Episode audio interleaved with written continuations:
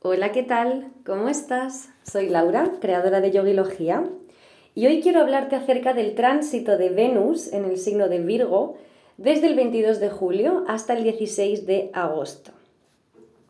Virgo es un signo de tierra, regido por Mercurio y la casa 6. Es un signo mutable en su contrapartida con el, con el signo de Piscis. Eh, en este caso, la, casa 6 es la casa del trabajo, los hábitos, la rutina, la salud. Y en Virgo, eh, Venus se encuentra en caída, en, en contraparte con, con, su exaltación de Venus en Piscis.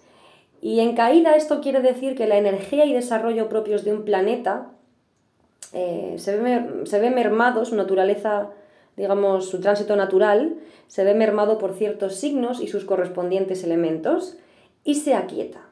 Y en este caso Venus se centra en un amor, con Venus en Virgo, en un amor estructurado, no tan pasional como cuando se encuentra en Leo, del que acabamos de salir, y nos enseña que es necesario arreglar nuestros asuntos personales antes de comprometernos en una relación, como aquel, aquel dicho que dice que no puedes querer a nadie si no te quieres a ti mismo, ¿no? Pues primero hay que arreglar nuestros asuntillos eh, personales en la mayor medida de lo posible para poder de verdad amar al otro desde el servicio y desde el corazón que esto es más propio de la lección, de la posterior lección que nos enseña Venus en Libra.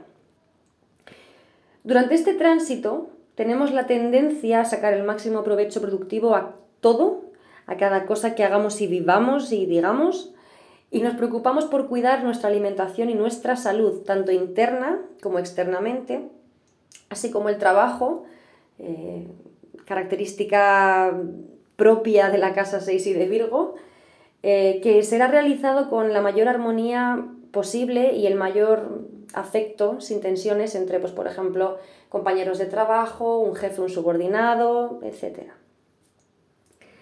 Para Virgo, mm, Venus en Virgo es, su dicho sería, amar es servir.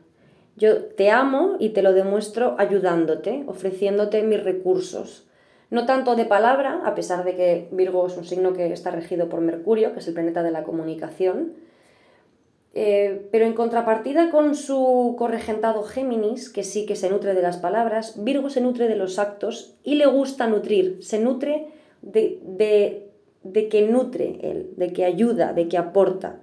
Entonces, en este periodo, con Venus en Virgo a nivel general, lo que nos sentiremos será más predispuestos a ofrecer nuestra ayuda y nuestros recursos mentales a todo aquel que nos necesite. Y también es muy común que muchas personas durante este periodo se, se autocuestionen lo que les gusta o le disgusta, el por qué les gusta o le disgusta, y también cuestionen y critiquen algunos puntos en sus dinámicas de pareja. Volvemos a Venus en Virgo, las relaciones, la pareja. Esto es porque la energía de Virgo y de la casa 6 es la de mejorar, arreglar, ajustar, ordenar, eh, todo aquello que requiera un, un, último detallito, ahí está Virgo. Y por ello, el blanco de sus desvelos y de estas tendencias de comportamiento suelen ser sus parejas, eh, y si no es una pareja, serán sus familiares, y si no, sus amigos más, más cercanos. En este caso, si tienes el Sol, la Luna, Venus, el ascendente, eh, ángulos como el medio cielo, el fondo de cielo, el descendente. En signos de tierra, este tránsito será más, más llevadero, ¿no? más fácil de llevar. Sin embargo, si tienes planetas que están ubicados en Géminis o Sagitario, que son signos eh, a 90 grados de Virgo en este caso, puede que la crítica y la demanda afectiva afloren con mayor facilidad en ti y que te, te resulte incómodo esa, esa crítica y demanda afectiva de los demás hacia ti.